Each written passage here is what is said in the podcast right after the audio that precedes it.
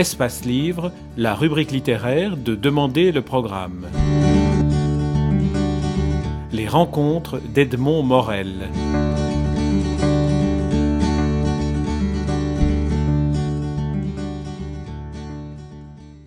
Pascal Vrébos, vous publiez aux éditions Le Cri Terre-Neuve œuvre théâtrale complète. Est-ce que cela voudrait dire que vous allez cesser d'écrire puisque l'œuvre est, complète? Mais c'est en tout cas complet jusque 2008 puisque la, pièce que j'ai écrite en 2008 est, est dedans, c'est le monstre que je suis. Et là, cet été, j'ai terminé une pièce qui n'est pas dans le bouquin et qui s'appelle Lady Camilla, ou le choix du prince. C'est vrai que vous, vous dites que cet été, vous l'avez écrit. Jacques de Decker, dans une superbe préface qu'il écrit à votre livre, qui, euh, qui, qui, mérite vraiment d'être, d'être lu avant de plonger dans, dans, votre œuvre, dit que le lieu est important pour écrire. Le lieu, c'est l'île de Patmos, c'est la Grèce. Est-ce que c'est cela qui vous a inspiré d'écrire le théâtre? Non, le, le théâtre, ça remonte très loin. Ça remonte aux premières pièces de théâtre que j'ai vues quand j'avais 5-6 ans dont une qui m'a marqué, qui est La plage aux anguilles de Paul Willems, où il y a un personnage d'un bon Dieu euh, sur scène, qui est une sorte de monologue un peu dingue. Et là, sans doute que je me suis dit, tiens, tout est permis ici. Et je suis persuadé que c'est ça qui m'a donné l'envie d'écrire principalement pour, euh, le théâtre, cette vision. Et puis après, euh, comme ma mère était secrétaire au Palais des Beaux-Arts, on avait des places gratuites, j'ai vu presque tous les Molières, les tournées Jean Meyer qui venaient au Palais des Beaux-Arts. Donc entre 6 et 10 ans, j'ai donc vu pas mal de, de, répertoire, du Marivaux, du Molière, beaucoup, beaucoup de classiques, beaucoup de spectacles aussi, des danses de Moïseïev. Et, et tout ça, sans doute, m'a conforté dans l'idée que, que la scène était vraiment la scène de l'autre où tout était possible. Vous venez de citer le nom de Paul Willems. Paul Willems, c'est un auteur dramatique qui, a en quelque sorte été une sorte d'ange gardien pour vous dans les premières pièces. Il, salue vraiment votre travail de, jeune auteur dramatique. Euh, oui, la rencontre avec Paul Willems s'est faite quand j'avais j'avais six ans. Et euh, ma mère m'a raconté, ainsi que ses collègues, que les, employés au Palais des Beaux-Arts étaient soufflés que Paul Willems dialogue avec un petit quête de six ans. Donc il s'est passé quelque chose, sans doute que je devais lui raconter des choses un peu bizarres, extraordinaires. Et donc on, a eu toujours ce lien, et puis j'ai écrit mes premiers poèmes qui, vraiment ne valaient pas tripette, vers 8, 9, 10 ans. Voilà. Et puis, à un moment donné, j'ai écrit une pièce très tôt, euh, à 17 ans. Et euh, trois, quatre fois par an, nous allions en général manger dans un petit resto italien près du Palais des Beaux-Arts pour discuter théâtre, littérature. Bien entendu, il m'invitait, parce que j'avais pas vraiment de l'argent. Et alors, le, jour où ma première pièce a été jouée, c'était l'agenda orange. Cinq, six mois après, j'ai touché quelques droits d'auteur. C'était pas bien gros, mais quand même. Et donc, ça, c'était un grand moment, car j'ai pu l'inviter moi-même dans notre petit restaurant italien. Pascal Vrébos, on vous connaît comme, comme homme de, de communication, euh, comme homme de radio, comme euh, homme euh, intervieweur euh, tout le temps sur la, sur la sellette de l'actualité. En lisant ce fort volume de, de, vos pièces, je me suis dit, j'aurais, j'aurais préféré ne pas savoir que c'est Pascal Vrébos qui les a écrites, tellement elles sont loin de l'image que, que vous donnez. Est-ce que publier ce, recueil n'est pas aussi une certaine manière de dire je ne suis pas seulement le vrai boss que vous connaissez? Quand on fait de la télévision, de la radio, bah, il faut accepter que les gens voient d'une certaine manière. Euh, moi, j'écris depuis bien plus longtemps. Avant, avant de, de, faire de la radio et de la télé, même si c'est toujours deux médias qui m'ont fasciné et intéressé. Euh, J'avoue que je n'attache plus beaucoup d'importance à ça. Euh, voilà, on pourrait dire que c'est ma croix. Voilà, on a chacun, on porte chacun une croix. À l'étranger, c'est merveilleux parce qu'à l'étranger, ben voilà, euh, on joue une de mes pièces, ben voilà, je suis l'auteur de la pièce et personne ne me parle radio-télévision. Ici, évidemment, c'est différent. Euh, mais j'ai pas du tout publié ça pour changer une image que pour avoir les gens, parce que bon, soyons lucides, euh, parmi la population euh, de notre communauté, qui va au théâtre, qui lit les livres, c'est une minorité. Donc cette minorité, ben, sans doute qu'elle me connaît un peu différemment. Maintenant, les gens qui, que la littérature n'intéresse pas, que le théâtre n'intéresse pas, ben, c'est pas parce que c'est moi qui ai écrit ce bouquin, ils vont l'acheter. Ça, j'y crois pas non plus. Si j'avais écrit un, je sais pas moi, un ouvrage différent, peut-être. Voilà, c'est comme ça. Il faut, il faut vivre avec ça. C'est, c'est la vie. Moi, je, je ne m'en plains pas. Euh, c'est vrai que ça me fait plaisir quand euh, quelqu'un m'aborde dans la rue en me disant tiens j'ai été voir euh, une de vos pièces. Ça me fait évidemment davantage plaisir que quelqu'un me dit tiens c'était bien votre émission dimanche. Voilà. Mais je crois qu'il faut l'accepter. C'est la vie. C'est la vie. En tout cas, en relisant votre théâtre, on est, on est confronté à un théâtre de questionnement, on est confronté à un théâtre qui, est, un théâtre qui, utilise le, masque de la comédie, de l'ironie, qui s'apparente parfois à du Beckett, à du Ionesco, qui sont des auteurs auxquels vous faites référence. Alors j'aimerais, j'aimerais que vous me disiez quel est selon vous, lorsque vous avez fait le, le, le rassembler l'ensemble de vos pièces, quel est selon vous l'évolution qui s'est déroulée entre, entre la première que, que, nous avons, que nous avons citée déjà, le mot magique, et la dernière, le monstre que je suis. Le personnage central du mot magique est un défunt, et la première réplique du monstre que je suis est J'ai peur de mourir. Mais voilà, je crois que l'auteur est le plus mal placé, évidemment, pour parler de son œuvre. Cette remarque, je la découvre, moi je n'avais pas fait le lien. Euh, j'ai évidemment été obligé de relire euh, l'ensemble des pièces. Il y avait des pièces que j'avais plus lues ou vues depuis longtemps. Et ça peut paraître un peu enfantin, mais j'étais très content de redécouvrir ces pièces en me disant, tiens, finalement, bon, c'est pas si mal que ça. Parce que les pièces de jeunesse, bon, on les lit toujours avec un, un œil un peu critique, et mon éditeur avait vraiment voulu que toutes les pièces y soient. Parce qu'il y avait une ou deux pièces où j'avais quelques réticences parce que je les trouve, j'avais des souvenirs et je les trouvais pas bonnes, j'avais dit celle-là il faudrait pas faire, il a dit pas question, œuvre complète c'est œuvre complète. Et finalement, et ceci dit en toute humilité, en relisant ça, j'étais assez, j'étais assez content. En revanche, autant je peux être, puisque moi je suis prof d'analyse de texte, euh, analyste des textes des autres, autant les miens, je ne les analyse jamais parce que ça ne m'intéresse pas. D'abord, une fois qu'une pièce est oubliée, je ne vais pas que je l'oublie, mais je suis déjà dans la suivante. Maintenant, le fil, c'est vrai, c'est frappant hein, ce que vous dites. Euh, il y, a, y, a, des liens, à mon avis, qui sont évidents. C'est le questionnement, c'est euh, la mort, c'est la comédie, euh, la comédie sociale, euh, les, euh, la comédie des apparences et, des thèmes essentiels comme la vie, l'amour, la vie, l'amour et, la mort, qui sont finalement euh, ce, avec quoi on, écrit, ce à travers quoi on, écrit, euh, avec un lien sans doute la, comédie. Moi, j'aime bien l'outil de, la comédie, même si parfois elle est, elle est dramatique. Il y a sans doute des pièces qui sont plus plus drôlatiques que d'autres, parfois même plus farcesques que, que, d'autres. Mais quant à vraiment analyser l'évolution, ça m'est très difficile. Moi, j'ai l'impression que les, les, les, la les thématiques sont là depuis le début jusqu'à la fin. Moi, je ne crois pas qu'on qu'on change du, tout au tout. Je crois qu'on tourne toujours autour d'un certain noyau. Et puis évidemment, vu l'expérience, vu la peut-être la technicité de l'écriture, vu les expériences théâtrales, parce que un, auteur, lorsqu'il est représenté dans différents pays, avec différentes mises en scène, différentes cultures, je crois que ça apporte, euh, ça enrichit euh, l'écriture de, de, la pièce qui suit. Et puis, il y a sans doute euh, peut-être une rupture qui était la toute première question, c'est Patmos. C'est vrai que depuis 1985, la plupart des pièces sont vraiment écrites là-bas, même si je les retravaille euh, ici. Mais je veux dire, elles sont vraiment euh, créées là-bas. Elles sont pensées, structurées déjà ici, mais elles sont vraiment travaillées là-bas. Et là, peut-être qu'il y, y a, une différence, notamment peut-être dans une une certaine tonalité, je dirais un peu de pas de mysticisme, le terme est peut-être trop fort, mais de d'envol vers un certain ailleurs. Ça, c'est possible. Mais c'est une analyse qui vaut ce qu'elle vaut, et comme en général les auteurs se trompent toujours quand ils analysent leurs propres œuvres. Page 82 et 83 de votre, de votre tête de truc.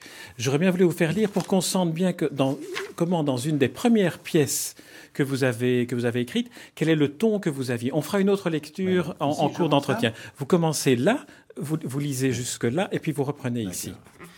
Dans les villes, on se remuait, on transpirait, on grossissait. On galopait à selle treize fois par jour. On enlaidissait à vue d'œil. On la mijotait, la fin du monde. Vous ne me croirez pas, mais j'ai aperçu des ruisseaux qui sanglotaient et les arbres qui perdaient leurs cheveux. Ah, beau travail. Au printemps, je suis arrivé ici.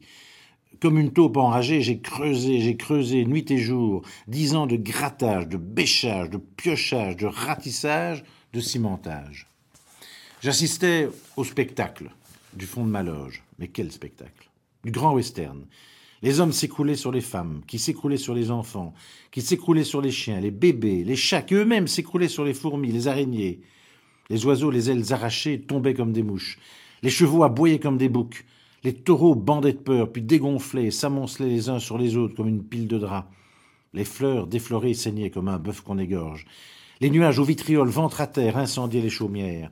Les vieillards, hagards, octaient, crachaient leurs vieilles veines. Les putains, le feu au cul, crucifiaient leurs vagins. Les ivrognes flambaient le long des boulevards. Et dans les églises, les fidèles à genoux ingurgitaient des kilos d'hosties encore toutes chaudes. Les poètes bouffaient leurs pages blanches et vomissaient des chefs-d'œuvre inutiles. Les cadavres, brisant leurs cercueils, retombaient sur leurs tombes, claquant des os. Maisons, buildings, châteaux, musées, happés du sol par des cyclones, se désintégraient dans un fracas de briques. Ils grêlaient des cheminées, des, des robinets, des lustres, des fourchettes, des pantalons, des chiens, des épluchures, des marquis, des ouvriers, des oranges, des escaliers, des rez-de-chaussée, des salsifis, des ministères, des soutiens-gorge, des préjugés, des couteaux. Et quel boucan Les montagnes se creusaient en vallées, les vallées englouties disparaissaient sous les mers écumantes, les vents labouraient la terre, raclaient les sources, et les étoiles se déchiraient comme du carton. Le plus beau, le plus vrai spectacle jamais vu, tout le beau monde en débandade, au milieu des cris, des ruines, des ferrailles écroulées, la pagaille des siècles. Jacques de Decker, dans sa préface, disait que vous étiez un écrivain, écrivait il y a 20 ans que vous étiez un écrivain du 21e siècle. Ici, dans Tête de trucs, vous racontez, enfin, votre, votre narrateur raconte la fin du monde. Et là, on sent une autre des puissances de votre écriture, c'est, c'est le lyrisme, c'est le, le, le, goût, le goût des mots. Votre première pièce s'appelait Le mot magique, d'ailleurs. Tout à fait. Et c'est comique parce que, bon, je, je, lis, moi, je suis pas un acteur. Hein. Mais bon, bon, je lis un texte donc, que j'ai écrit. Euh, 73, je crois, non? Euh, 73, de trucs, oui, en, en 73. J'ai écrit cette pièce à Lourmarin. Euh, Référence à Camus. Alors. Exactement. Et j'allais le midi manger des pêches sur sa tombe. J'étais le seul. C'était, la tombe de Camus qui était entourée de, de, feuillage. Et ce qui est curieux, c'est que après l'écriture de cette pièce, j'ai eu vraiment un passage à vide sérieux. J'ai eu une sorte de, dépression psychosomatique. Euh, j'ai dû, euh, j'ai dû me soigner, enfin me faire soigner. Et bon, quand on se fait soigner pour ce genre de choses, on, gagne 15 ou 20 ans. Euh, donc c'est que cette pièce avait dû, avait certainement réveillé en moi toute une série de, nœuds, parce que c'est vraiment une pièce euh, euh, qui, qui, qui, se veut, entre guillemets, prophétique. Mais, pièce d'une angoisse existentielle aussi, oui, je dirais. Et en même temps, d'une grande réalité, puisque bon, euh, la fin du monde est programmée euh, cosmiquement à un beau jour, et, et, et là, je crois qu'elle est programmée pour beaucoup plus tôt, puisqu'on se rend compte que bon, toute une série de choses ne vont pas, il y a trop de monde. Euh, donc, mon, mon, obsession de, de l'apocalypse est, aujourd'hui de, devenue une certaine, une certaine banalité. Et on sort de, du registre de la comédie. Si on entre dans un registre qui est un registre où, où les, mots décrivant ce que, ce que peut être un apocalypse donnent un frisson qui est un frisson que l'on retrouvera dans un texte beaucoup plus, beaucoup plus ultérieur, ouais. qui est le texte, qui est un texte bouleversant, qui s'intitule Le viol d'une petite cerise noire ou d'une griotte, et qui est un texte d'une émotion où on, on retrouve une, une apocalypse d'une certaine manière, puisque c'est le viol d'une jeune africaine, et ce viol-là est raconté aussi par elle comme, un apocalypse total. Oui, oui. Et ça, c'est, je crois, la, grande force du, monologue au théâtre qui, permet justement une sorte de, lyrisme. Je crois qu'Antonin Artaud avait bien compris ça aussi lorsqu'il parle du, théâtre et de la, cruauté. Artaud, que j'ai lu jeune aussi, est quelqu'un qui, au, théâtre, m'a, beaucoup, euh, m'a beaucoup apporté. Et, donc, c'est, euh, parfois extrêmement dur pour le, pour le spectateur parce que le, théâtre taille à vif. C'est en direct, c'est à la fois l'acteur vivant, vibrant, euh, c'est pas comme au cinéma où c'est enregistré, et on, on est en phase que ce soit de la distanciation ou de l'identification, on, est en phase avec ce qui se passe sur, sur Terre. Et euh, c'est vrai que là, il y, a, un lien entre les deux. sûrement. Il y a aussi un lien en lisant ça. Je pensais aussi à un autre texte que j'ai écrit il n'y a pas tellement longtemps, qui s'appelle euh, Le crime magistral, où il y a aussi euh, certains monologues qui, qui, ont aussi cette tonalité lyrique, mais là, plutôt vers l'envol vers quelque chose d'autre. J'ai aussi trouvé dans, dans, ce texte que, que, vous venez de lire une sorte de, de, référence stylistique et littéraire à un autre auteur qui fait partie de votre panthéon, qui est Henri Miller, et que je retrouve aussi dans le, le viol d'une petite cerise noire ou d'une griotte. Bon, moi, j'ai correspondu avec Henri Miller euh, pendant quelques petites années, et puis un beau jour, il m'a dit Tiens, ce que vous n'écrivez pas, vous. Et je lui ai envoyé tête de truc que je, je lui ai envoyé de trucs, et alors il m'a dit si on se voyait. Et c'est une pièce qu'il aimait beaucoup. Donc voilà. Enfin, cette, cette pièce-là qui a déclenché, qui a déclenché votre rencontre, parce que vous l'avez oui, rencontrée. Oui, oui, oui. Enfin, c'est, je pense d'une certaine manière qu'il a dû la lire. Il, ou, ou, la parcourir, je ne sais pas, mais enfin, il l'a lu. Et alors, il m'a envoyé une lettre, si on se voyait, euh, et alors j'ai été le voir. Donc, c'est vrai que ça a dû, ça a dû être le déclic pour que, pour qu'on se rencontre, quoi. Oui. Quand vos œuvres vraiment complètes seront publiées, il, figureront, il figurera sans doute l'entretien que vous a accordé Henri Miller et qui avait déjà été publié au CRI avec un, un CD qui est un CD historique. Oui, et qui est dû à hum, mon ami Gérard Vallet, euh, qui, qui, a disparu, comme on le sait, que lorsqu'il a appris, je le connaissais un peu, lorsqu'il a appris que je rencontrais euh, Henri Miller, il m'a dit, mais euh, il faut que tu prennes un Agra. Moi, je ne savais pas très bien ce que c'était. C'était l'enregistreur de l'époque. Euh, et bon, il m'a prêté un enregistreur de la RTB. Euh, il m'a expliqué comment ça fonctionnait. Et je suis parti avec le Nagra. Et donc, à un moment donné, j'ai demandé à Henri Miller, je crois que c'était l'avant-dernier jour, si on pouvait enregistrer. Il a dit oui. Et j'ai enregistré peut-être l'après-midi, 3h30 ou 4 heures d'entretien que, que Gérard a, a, fait entendre dans son émission du midi, qui est passée sur France Culture après, euh, et qui est donc, euh, oui, qui est un document, d'autant plus que Henri Miller parle en français. Oui. Il, on, parlait, il parlait très bien le français, enfin avec un accent, euh, on oui, avec un parlait, accent un peu. Il lisait très bien pris, le français. On, bon, on a pris, euh, on a pris, je sais pas, il y a peut-être une heure d'enregistrement. De, on a pris les moments les plus les plus intéressants. Est-ce que, vous vous souvenez de, l'état d'esprit dans lequel vous étiez au moment où vous avez imaginé Tête de Truc, ce personnage, sa, façon de parler, hormis le fait que vous étiez à Lourmarin? Mais j'étais à Lourmarin, euh, j'avais abouti à Lourmarin pour des raisons personnelles, c'est parce que ma, mon ami de l'époque y était aussi avec ses parents, et donc voilà, j'étais allé à Lourmarin, et je me souviens que je logeais dans une... Euh, je dirais pas un camp de jeunes, mais enfin une sorte d'hôtel pour, pour jeunes, dans dans une petite chambre. Et euh, ce, qui, ce, qui, me frappait, c'était euh, le cimetière marin de Valérie. Euh, dans, dans, ce paysage, il y avait Camus, il y avait un soleil extrêmement étincelant et une, une, nature un peu, un peu immobile. Et donc, voilà, c'était aussi une époque où il y avait beaucoup d'angoisse de guerre nucléaire. Aujourd'hui, on n'en parle plus alors que rien n'a changé du contraire. Mais bon, voilà. Et donc, j'ai imaginé, mais que ferait bien le, dernier homme? Mais ça, c'est le fond, euh, le fond anecdotique, c'est la, guerre nucléaire. Euh, ce qu'il y a aussi, c'est que à un moment donné, l'homme seul perd le langage. Autrement dit, il parvient pas à s'en sortir parce qu'il n'a plus l'habitude de parler. Il est, il est seul, même s'il essaye de recomposer une sorte d'humanité de, de pacotille.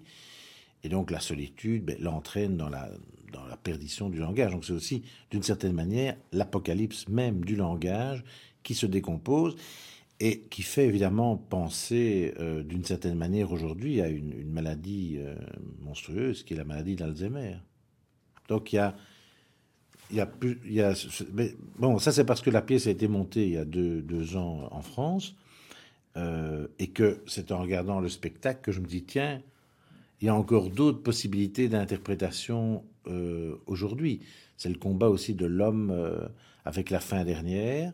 Et alors, il y a ce qui ne m'avait peut-être pas frappé à l'époque, toute une dimension de l'environnement qui est dans la pièce et, qui aujourd'hui, euh, voilà, c'est pour ça que Jacques de Decker écrit de manière très paradoxale dans la préface que le monde s'est mis à ressembler à mes pièces, ce qui est à la fois, pour moi en tout cas, un, merveilleux compliment, et, en même temps, euh, et en même temps, c'est plutôt effrayant. Mais c'est aussi la fonction, ou en tout cas l'état de l'écrivain, d'être comme, comme une éponge, y compris une éponge prémonitoire. Oui, oui, oui, oui, tout à fait. Mais bon, c'est pas, c'est pas très réjouissant. Espace Livre, la rubrique littéraire de Demander le programme. Les rencontres d'Edmond Morel.